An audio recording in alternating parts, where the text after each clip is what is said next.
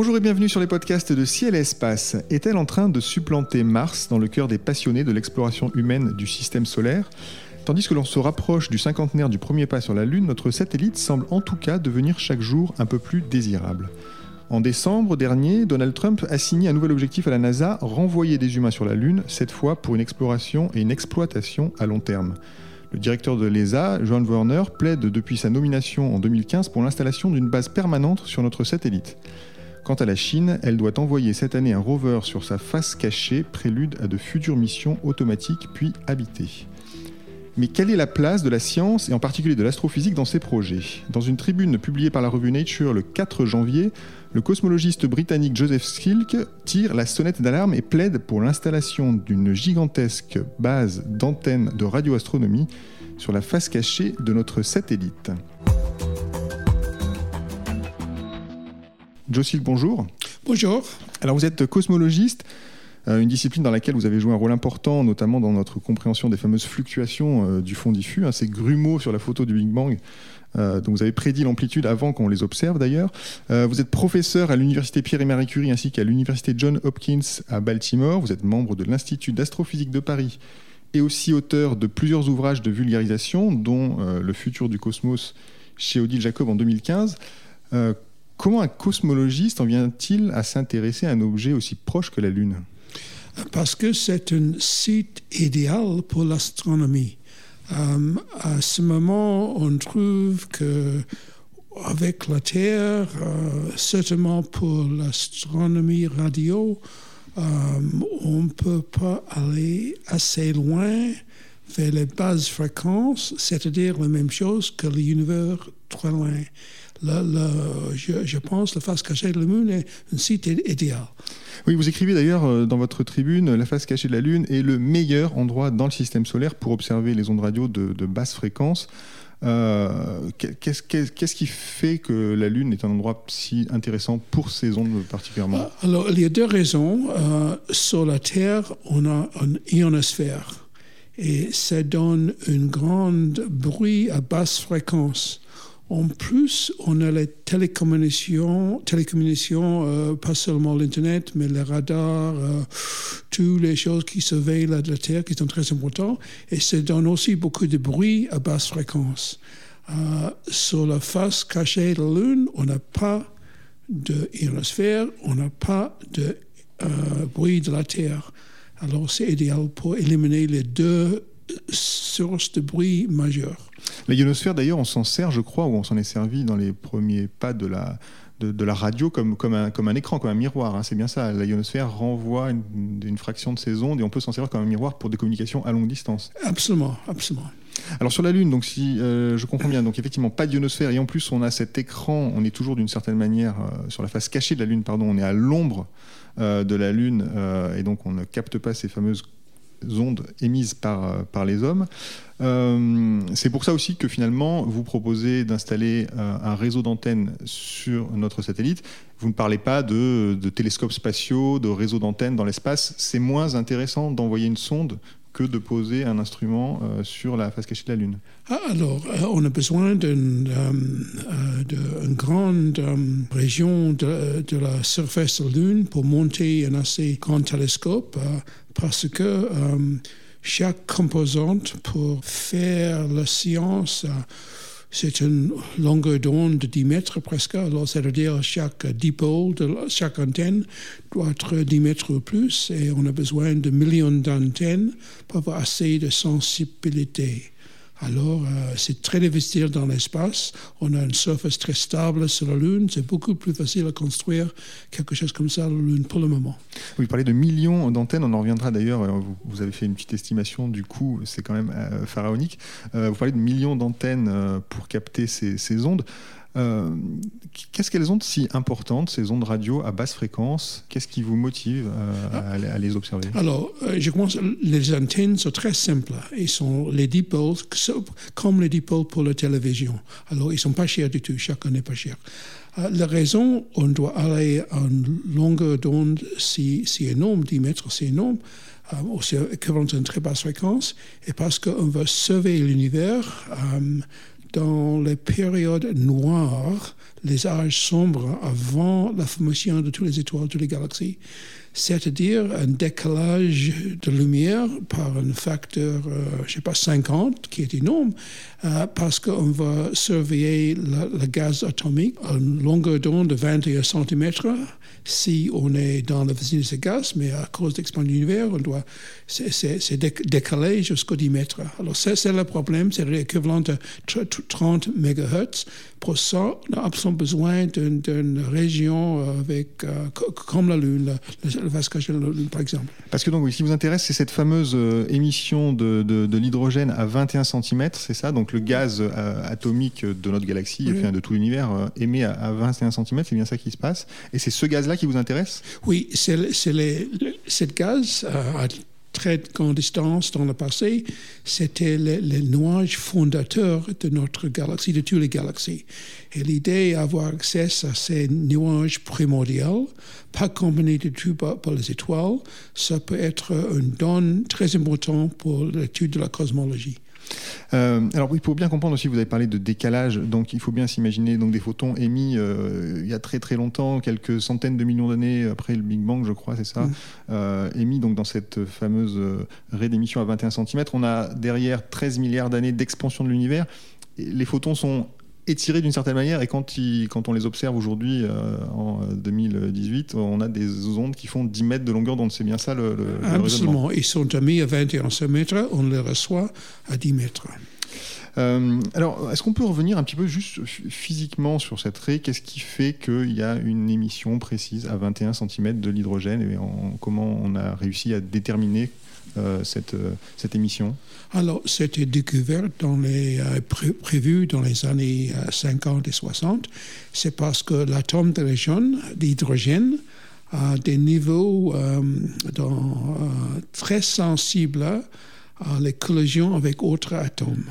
Et les, ces niveaux, c'est dans la structure de l'atome hydrogène, de, l'électron qui, qui circule autour de, le proton.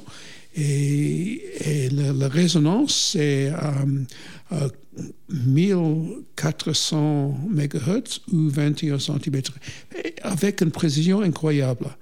Et parce qu'on connaît exactement la fréquence, on peut mesurer ça avec précision.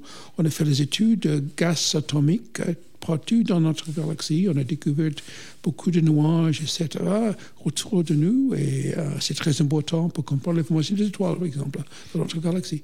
Alors, vous, voulez absolument, euh, vous trouvez très intéressant d'observer ce gaz. Euh, moi, naïvement, je me dis, en fait, finalement, en cosmologie, on a le fameux fond diffus cosmologique, là, ce rayonnement émis 300 000, 380 000 ans après le Big Bang, qui, est déjà, qui nous donne énormément d'informations et sur lequel vous avez beaucoup travaillé.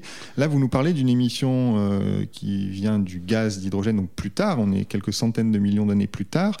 Euh, euh, pourquoi cette, période-là est, particulièrement importante? Pourquoi elle vous intéresse, vous, en tant que cosmologiste? Ah, Alors, les, deux sont assez primordiaux. C'est-à-dire les deux sont beaucoup avant toutes les galaxies.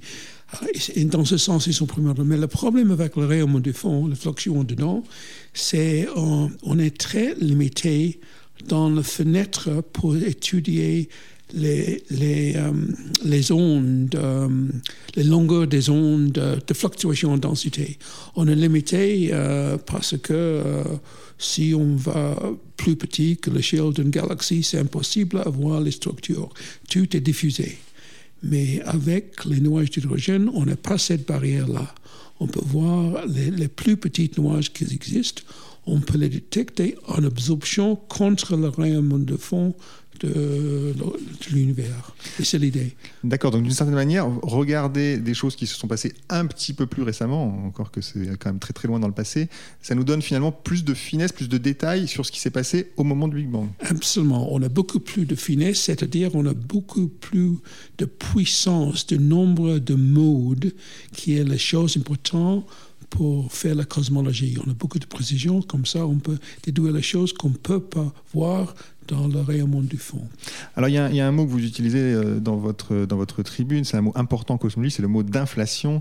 Euh, manifestement, c'est ça que vous essayez de tester euh, avec ces, observations qui sont, on le rappelle, donc aujourd'hui pas possibles. Rappelez-nous en gros, qu'est-ce que c'est que l'inflation? L'inflation, c'est l'hypothèse que l'univers a commencé de presque de rien dans la première fraction d'une seconde il, il y avait une transition de, phase qui a donné une inflation, une expansion énorme de l'univers. Et euh, finalement, c'est une théorie, mais ça peut expliquer pourquoi notre univers est si grand maintenant, et en plus pourquoi il y a les fluctuations qui étaient les racines de toutes les galaxies. Tout ça, c'est vient de la théorie d'inflation. C'est un très bon succès. Le satellite Planck a vérifié plusieurs de ces prédictions, mais on n'est pas assez précis pour le moment pour vérifier on avait vraiment un peu d'inflation. On a besoin de plus. Il y a une prédiction très, très euh, robuste qui, euh, pour les fluctuations qui viennent de l'origine. Et on a besoin, je pense, d'une expérience radio, comme j'ai euh, proposé, pour les tester. Euh, donc on comprend bien euh, donc tout l'intérêt euh, qu'il y a à, s'accrocher entre guillemets à, cet engouement pour la Lune quand, on, fait de la, cosmologie. revenons rapidement sur le dispositif que vous proposez. des millions d'antennes déployées sur une surface, dites-vous, d'une centaine de kilomètres de côté, donc c'est quelque chose d'énorme. Est-ce que c'est pas même utopique en fait? Alors, la Lune, il y a beaucoup d'espace sur la Lune, il y a beaucoup de cratères énormes. Euh, on imagine euh, une technologie assez simple parce que ces dipôles sont essentiellement des, des, bâtons de fer croisés. On peut les imprimer euh, maintenant en 3D avec une, avoir comme un, grand rouleau d'antennes de, emballé dans peut-être 1000 ans plastique, chose comme ça avec les rovers lunaires pour euh, couvrir une grande surface sur la Lune. Tout ça, c'est simple. La chose plus compliquée est pour connecter ces antennes euh, et corréler le signal de chaque antenne. On a besoin de beaucoup de puissance d'ordinateur. On pense qu'on peut faire ça avec euh, beaucoup de petits satellites en même temps. Euh, qui peut corréler les signaux et envoyer les signaux vers la Terre. C'est l'idée euh, le projet entier. Alors vous avez estimé, euh, vous l'estimez à 5% du, coût finalement des projets de, villages lunaires qui, qui, sont en train d'émerger aujourd'hui ou d'installation de bases lunaires permanentes. Mais 5% de, de, combien finalement? Alors, je reviens pour la raison derrière cette estimation. Pourquoi avons-nous le télescope Hubble, qui est un truc merveilleux? On avait le télescope Hubble seulement parce qu'on avait la navette spatiale. Pourquoi on avait la navette spatiale? Parce qu'on a voulu construire la station euh, internationale euh, euh, dans l'espace. Tout ça, c'est ensemble. Si on prend le coût total de tout ça, le télescope spatial et les autres télescopes lancés par la navette spatiale, c'est plus ou moins 20%, 5%, pardon, 5%. Alors, j'imagine, on a déjà une expérience dans le passé, euh, comme ça. Si on va construire un grand base, un village ou des autres choses euh, sur la Lune, on peut imaginer quelques pourcents de cet euh, coût pour être donné pour la science. Spécifiquement pour l'astronomie. Je pense que c'est très raisonnable de demander ça.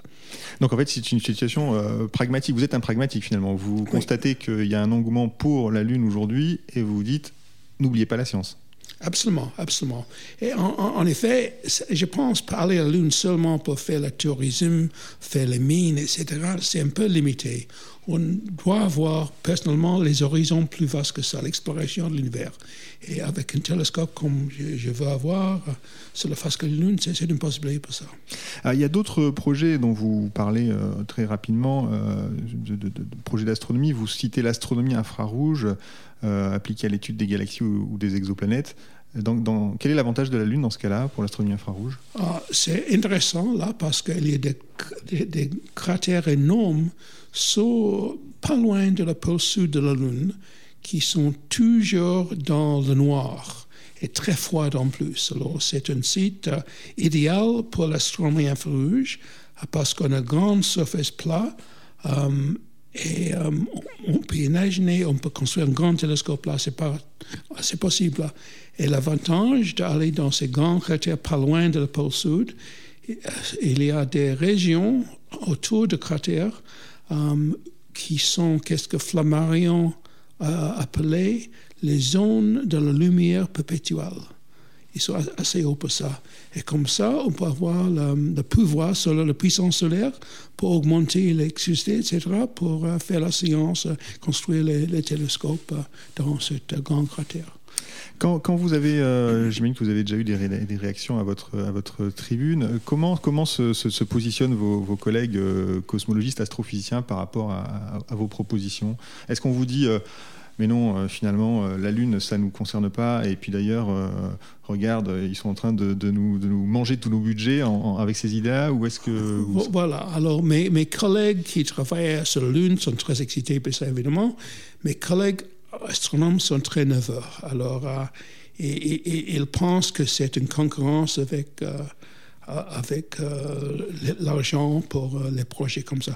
Moi, je pense que le budget, c'est pas connecté du tout avec notre euh, euh, projet d'astronomie sur la Terre dans l'espace robotique. Euh, la Lune, c'est autre chose. C'est une exploration humaine qui est très importante et je pense qu'on doit mettre ça de notre côté. Et il n'y a pas pourtant des, effets, comment dire, négatifs. Le, 12 février, la, la, Maison Blanche a fait sa proposition de budget pour la NASA en 2019 il y a un accent qui est mis sur le, retour à la Lune, même si euh, les budgets ne sont pas doublés comme au temps de, Kennedy, bien sûr. Euh, et en même temps, on se rend compte que dans la proposition, il y a par exemple la suppression de WFIRST, qui devait être le télescope spatial qui devait venir après le JWST, notamment pour étudier euh, l'énergie noire qui, vous concerne. Est-ce qu'il n'y a pas ce risque quand même de bascule? Alors, j'espère, je pense qu'il n'y a pas de concurrence parce que pour la Lune, on pense d'un grand horizon en temps, c'est-à-dire en temps de 40 ans. Pour WFIRST, c'était prévu pour les prochaines 10 ans. Euh, je pense que WFIRST est un très bon euh, projet, mais c'est en concurrence avec les autres projets, des autres télescopes. Il y a un bon télescope européen comme Euclid qui va être un peu de la même science. J'imagine que c'est une décision très difficile pour les Américains de décider si ils vont lancer WFIRST avec tous les risques associés. Euh, et puis, puisqu'on parle de la Lune, on, s'approche quand même à grands pas du, cinquantenaire euh, du premier pas sur la Lune. Euh, on le sait, à cette époque-là, évidemment, l'exploration le programme Apollo n'étaient pas du tout motivés par, la science.